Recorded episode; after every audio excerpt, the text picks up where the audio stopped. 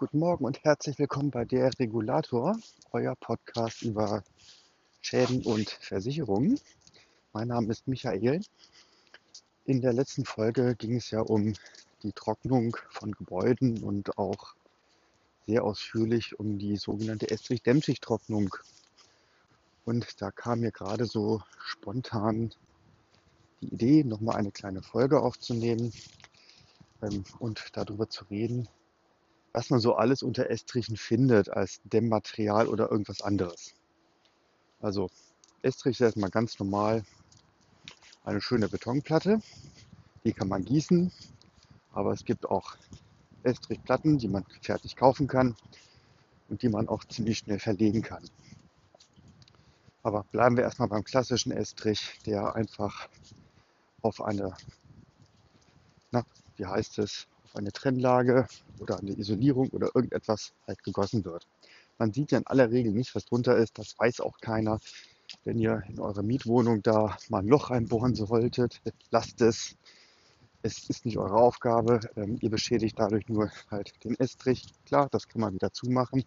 Das ist nicht weiter wild, aber solltet ihr um Himmels Willen nicht tun. Ja, was findet man dort? Also der Klassiker zurzeit und auch State of the Art sind Styroporplatten, nennt sich auch Polysterol.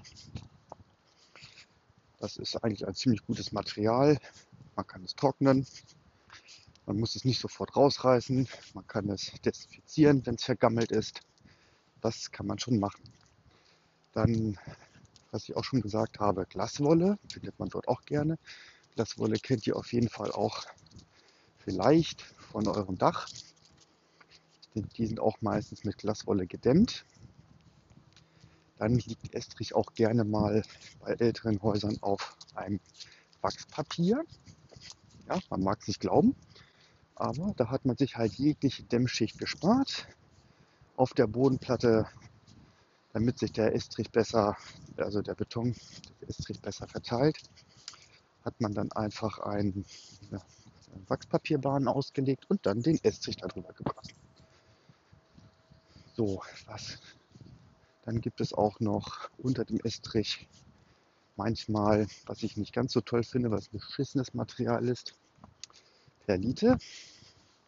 Das ist eine sogenannte Schüttung. Das sind eigentlich nichts anderes als kleine Steinchen vulkanischen Ursprungs.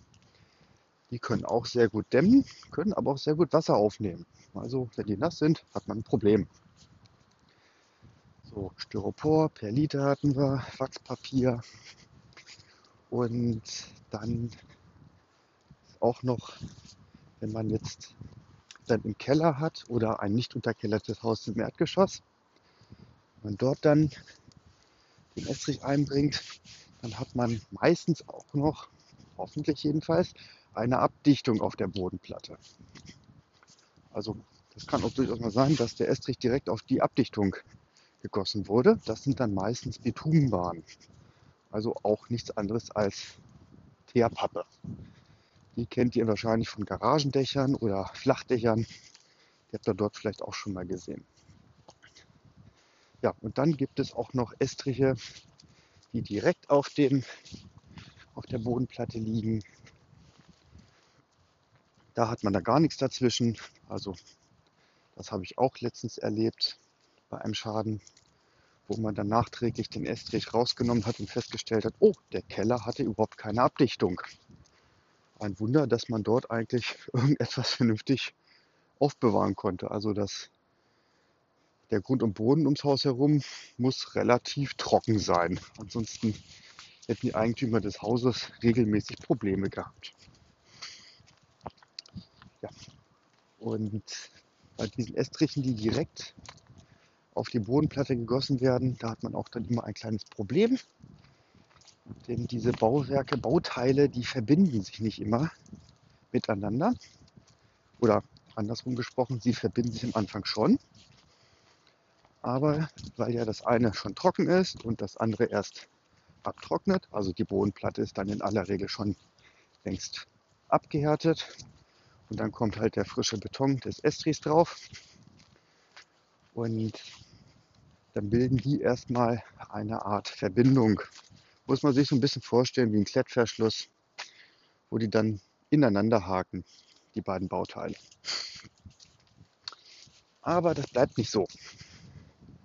Dann, denn Estriche, also Beton, der schwindet. Das heißt, der schrumpft immer so ein bisschen. Das ist nicht viel, ist nicht weiter wild, das ist ganz normal. Denn sowas ähnliches könnt ihr auch an Häusern öfters sehen, so gerne an Neubauten, die schon so ein paar Jährchen alt sind. Dann bilden sich dort an der Fassade gerne mal im Bereich der Fenster irgendwelche Risse, die da so sternförmig von weggehen oder auch anders irgendwie verlaufen. Das hat dann eigentlich nur damit zu tun, dass der Putz ähm, ein anderes Schrumpfungsverhältnis hat, andere Schrumpfungsgeschwindigkeit als das Material, auf dem er aufgebracht ist. Da geht er dann also einfach, deshalb entstehen diese Risse. Da geht das Haus nicht von kaputt, das ist vollkommen in Ordnung. Und so, und jetzt gehen wir hier lang. Ja, wir sind wieder auf der Hunderunde. Und da passiert das eben. So, zurück zu den Estrichen, die direkt auf der Bodenplatte liegen. Die bilden dann im Laufe der Zeit eine kleine Luftschicht zwischen Estrich und Bodenplatte. Man mag es kaum glauben. Und wenn man dann jetzt so einen schönen, richtig durchtränkten Estrich hat und auch eine nasse Bodenplatte und versucht zu trocknen über eine Raumlufttrocknung, weil man denkt sich ja, wunderbar, ich habe keine Dämmschicht drunter, ich brauche nur eine Raumlufttrocknung aufbauen, die sogenannten Kondenstrockner. Dann hat man auch ab und zu mal mit Zitronen gehandelt,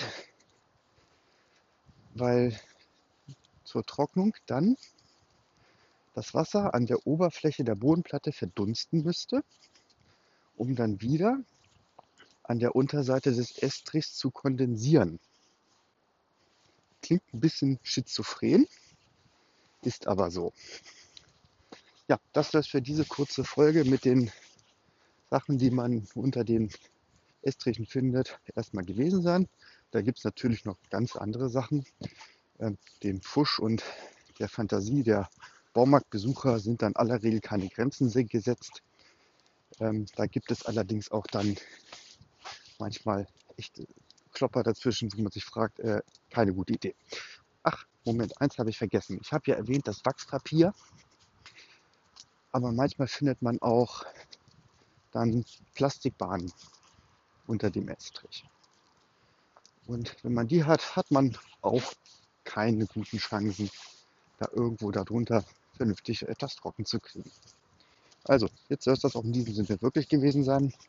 Ich wünsche euch noch einen schönen guten Morgen und bis demnächst. Ihr habt Fragen, Anregungen oder Kritik zu diesem Podcast?